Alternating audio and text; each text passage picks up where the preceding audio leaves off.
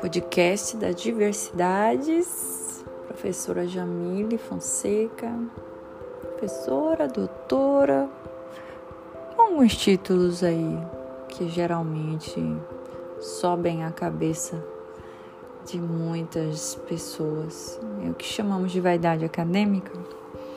De repente as pessoas começam a competir entre si e esquecem, por exemplo, quando se trata da educação, que a prioridade são os discentes. As, os discentes.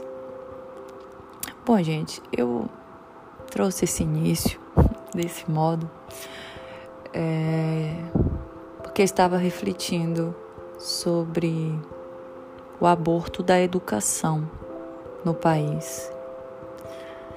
Parece que a nossa educação está sendo abortada em um mercado clandestino um tanto obscuro, caótico, vergonhoso, sem dó, sem piedade, promovendo um apartheid.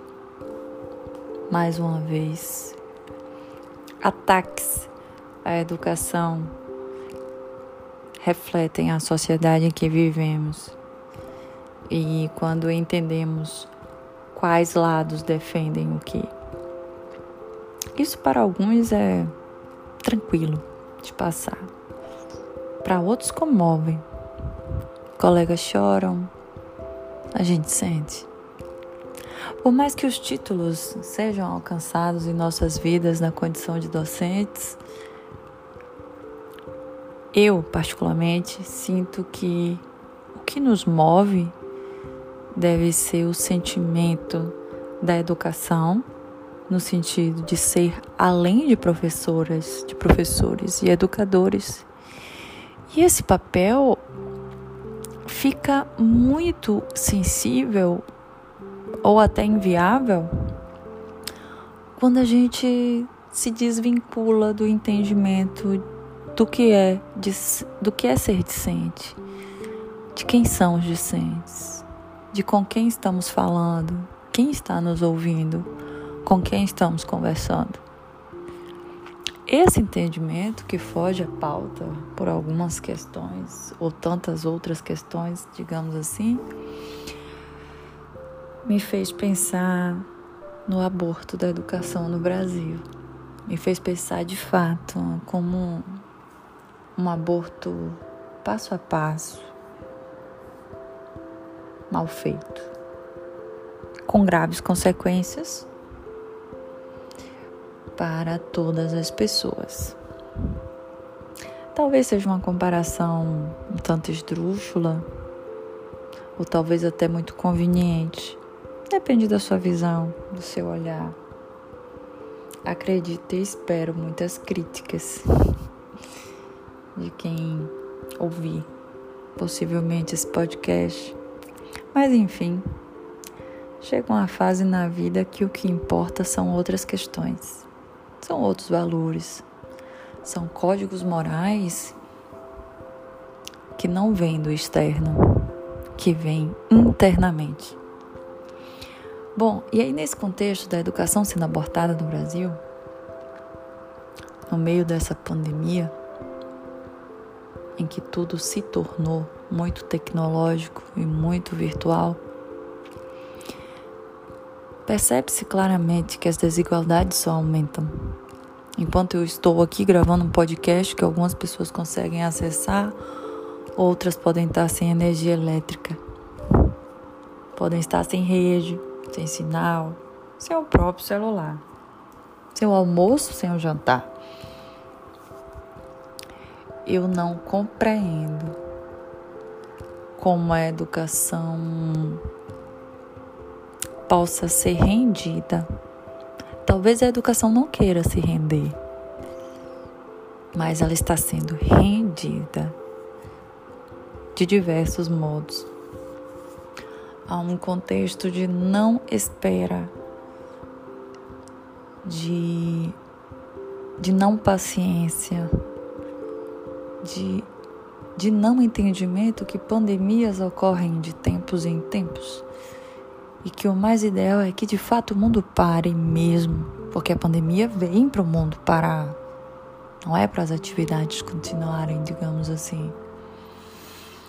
E como pega todo mundo de surpresa e a gente é movido nesse sistema, nessa lógica capitalista, já estamos todos imersos com dívidas, com, com demandas emocionais, com demandas de vivência, de sobrevivência. Então ficamos todos nesse caos, né, meio que enlouquecidos. E o que continua a fazer a máquina girar é o dinheiro. Mas nessa perspectiva, não são todos que têm acesso ao dinheiro. E aí, se a gente for entender a tecnologia e o acesso às ferramentas digitais que vão propiciar as aulas, é, as pesquisas, extensões, EAD, que conseguimos infelizmente fazer com alguns, vamos estar abortando uma parte uma parte dessa população que não tem acesso ao serviço legal. A universidade pública brasileira, ela foi criada, ela é pública e gratuita. Ela precisa acontecer de modo público e gratuito. Enquanto não houver as ferramentas possíveis para todas as comunidades, não vamos ter uma educação baseada nos laços, nos termos da equidade e da igualdade. Contudo, também entendo de, de um outro modo que, em algum momento, nesse contexto tão caótico em que estamos vivendo e que não temos certezas de quando chega a vacina, do que vai nos acontecer no segundo seguinte e, e com tantas outras demandas, cremos melhor, creio que chegará um momento em que isso vai ser imposto com mais força a todos nós que vivemos no Brasil e que a, a educação à distância vai ser um fato. Com todo respeito e admiração ao curso à distância, recentemente eu resolvi fazer uma outra formação na minha vida no campo das ciências sociais à distância. Eu não tenho preconceito com a educação à distância. Acredito que a qualidade se faz é de fato com quem caminha, com quem tem disciplina, planejamento. Obviamente que não será igual a uma, a uma, a uma educação presencial em que fortalecemos diversos vínculos e as interações são de outro caráter. Mas não tem um preconceito. O que coloca aqui é que eu consigo fazer uma nova formação no campo das ciências sociais da minha casa. Mas tem muitas pessoas, existem muitas pessoas que não conseguem acessar o YouTube. Então, isso é uma questão muito delicada de ser tratada. Então, eu acredito que. Na verdade, eu não acredito muita coisa. Mas. mas, todavia, contudo, entretanto, eu deixo aqui a minha reflexão, a minha indignação com a comunidade acadêmica que, que em algumas situações não, não se debruçam sobre o olhar de quem são os discentes. Uh, graças ao universo, é, ao meu redor posso acompanhar muitas pessoas que ainda têm essa preocupação de a quem vamos oferecer. Essa preocupação existe e é o que acalenta, é o que aquece um pouco o coração nesse aspecto. Mas de um modo geral, talvez de um modo global, isso, essas forças que impõem o abortamento da educação no Brasil sejam muito maiores. É, faço votos que que as ferramentas fiquem acessíveis a todos, que a inclusão digital ocorra, o letramento digital aconteça, que todos nós possamos lidar com mais facilidade com esse momento tão delicado que vive a educação no Brasil.